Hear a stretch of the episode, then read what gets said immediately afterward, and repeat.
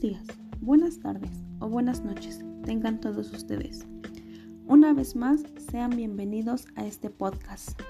El día de hoy hablaremos sobre un tema muy interesante que lleva por título Los nuevos retos de la educación en el siglo XXI.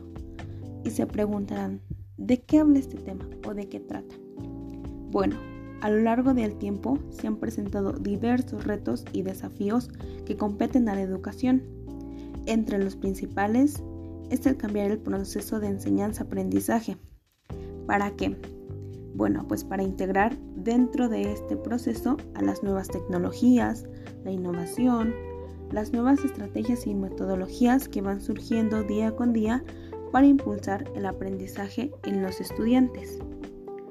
Otro reto que se nos presenta a los maestros en la educación actual es cambiar la educación a una enseñanza activa, consciente, innovadora, creativa, imaginativa y disruptiva, donde se transforme a la escuela en un solo conjunto colaborativo para que alumnos y maestros tengan una buena relación y comunicación.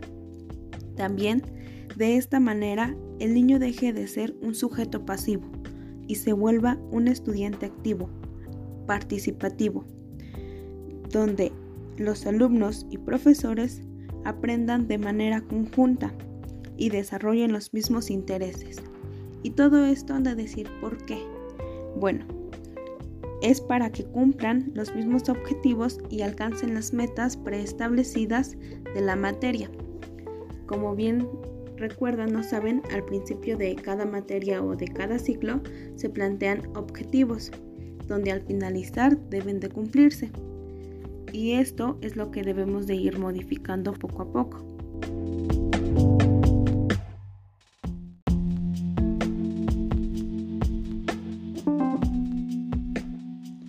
En pleno siglo XXI, el profesor es quien ha dado inicio a la innovación, el descubrimiento y la transformación ya que no siempre se debe de ser tradicionalista y mucho menos podemos continuar dotando a los estudiantes con herramientas académicas del siglo pasado, ya que todo esto vuelve tediosas las clases, aburridas y repetitivas, porque muchos profesores han dado los mismos contenidos de la misma manera de generación en generación, y todo esto se debe al miedo de enfrentarse al futuro incierto ya que están muy alejados de la tecnología y no se acercan a ella para innovarse o para ver de qué otra manera pueden abordar esos contenidos de la materia.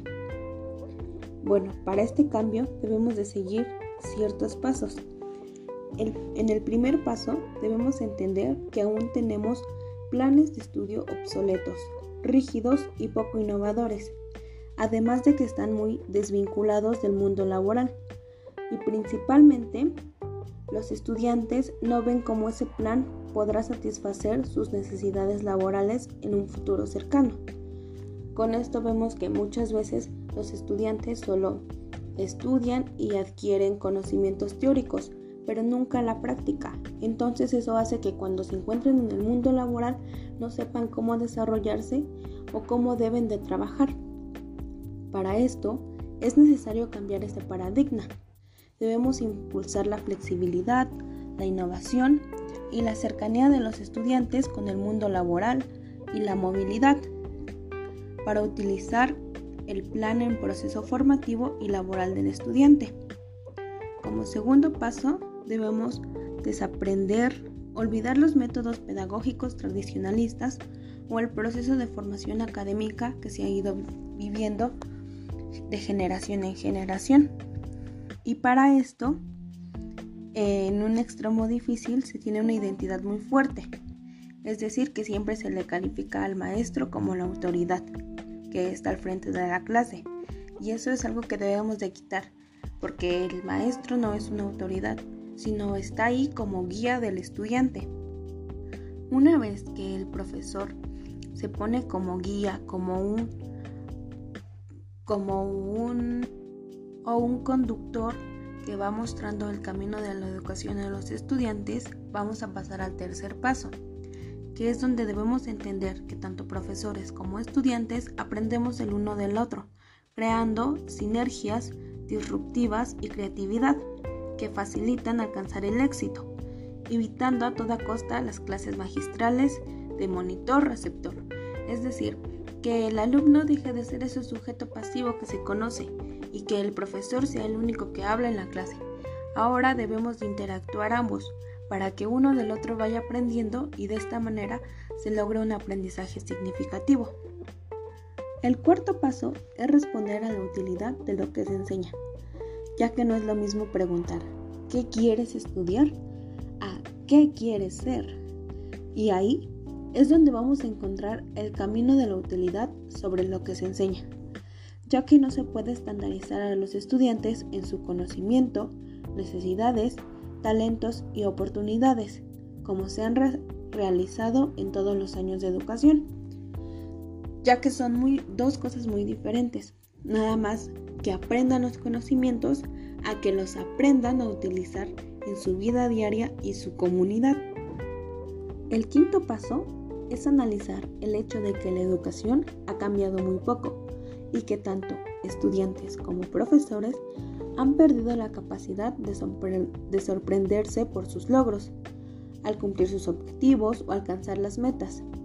Y está perdida la capacidad que promueve las clases, ya que en lugar de que sean atractivas e interesantes, se han vuelto aburridas, tediosas, sin contexto y sin utilidad. Por lo tanto, debemos recuperar la capacidad del asombro, ya que al descubrimiento que le causa el niño por X materia o por X tema, debemos de generarlo nosotros mismos como profesores. Debemos de crearle esa asombro, esa curiosidad por saber qué es lo que va a aprender. Al hacer que las clases sean útiles en el proceso formativo del estudiante, impulsamos su aprendizaje significativo para toda la vida. Y por último, el sexto paso es evaluar el aprendizaje, ya que cada estudiante es diferente y la aplicación de pruebas estandarizadas no refleja el proceso de adquisición de los conocimientos.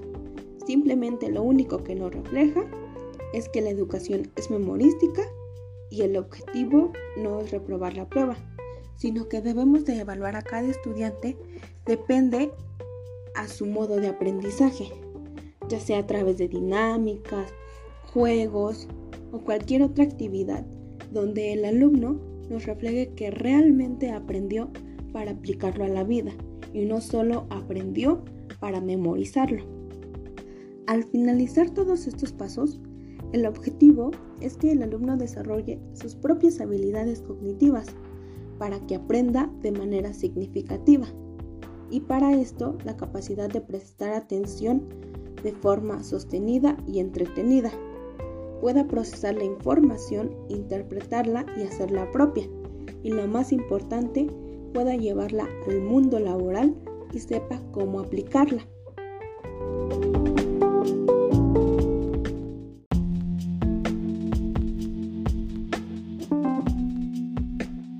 En conclusión, con estos nuevos retos del siglo XXI, definimos a la educación como la capacitación de los estudiantes para que puedan comprender el mundo que les rodea y conozcan sus talentos naturales, con objeto en que puedan realizarse como individuos y convertirse en ciudadanos activos y compasivos. Para esto, debemos brindarle a los estudiantes la oportunidad de ser capaces de desarrollar por sí mismos su propio conocimiento. Pero esto no va a suceder si la escuela está cerrada al mundo exterior y continúa privilegiando las pruebas estandarizadas, dando clases obligatorias divididas por edades, basándose en un sistema de calificaciones, de premios, castigos, generando presión sobre maestros y alumnos, creando horarios estrictos y en un total encierro.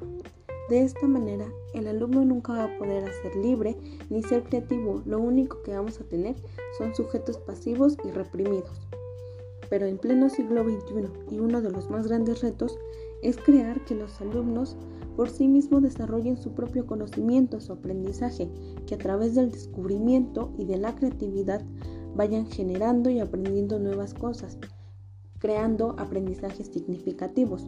donde relacionen lo que ya conocen con lo que apenas están conociendo y creen nuevos conocimientos. También debemos contar con planes de estudio de vanguardia e innovadores. Y como docentes debemos de hacer pensar a los alumnos, de conmoverlos, emocionarlos y tener que remover o provocar al estudiante para que por sí mismo vaya aprendiendo. Además, debemos de despertar ese deseo de observación, de descubrimiento, que cada alumno vaya aprendiendo y que se apropie del conocimiento que se va generando, además de que sean innovadores y personas con un impacto positivo en la comunidad, donde no solo se queden en lo tradicional o en lo que o en aquellos aprendizajes humorísticos que han tenido, sino que estos aprendizajes los pongan en práctica en un campo laboral donde la práctica y la teoría lo relacionen y no solo se queden en teórico. Pero no solo eso, también tenemos que tener en cuenta que en la actualidad el mundo está basado en la tecnología y la digitalización de los aprendizajes, acogiendo los ritmos sometidos a cambios vertiginosos, donde la educación ya no solo es enseñar, sino también integrar las nuevas tecnologías y estrategias que se generan día con día.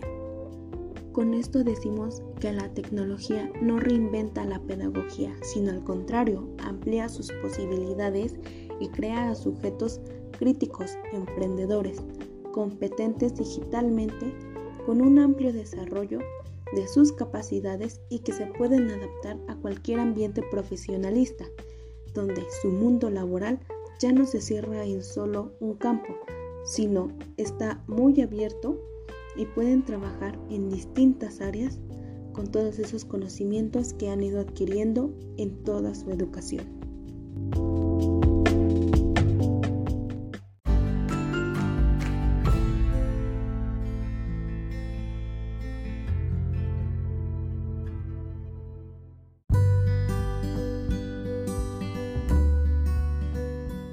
Termina el tema del día de hoy, los nuevos retos de la educación en el siglo XXI, esperando que le hayan entendido y que sea de su agrado. Una vez más, gracias por escuchar este podcast. Mi nombre es Sharon Stephanie Bello Salmorán y tengan todos ustedes un lindo día.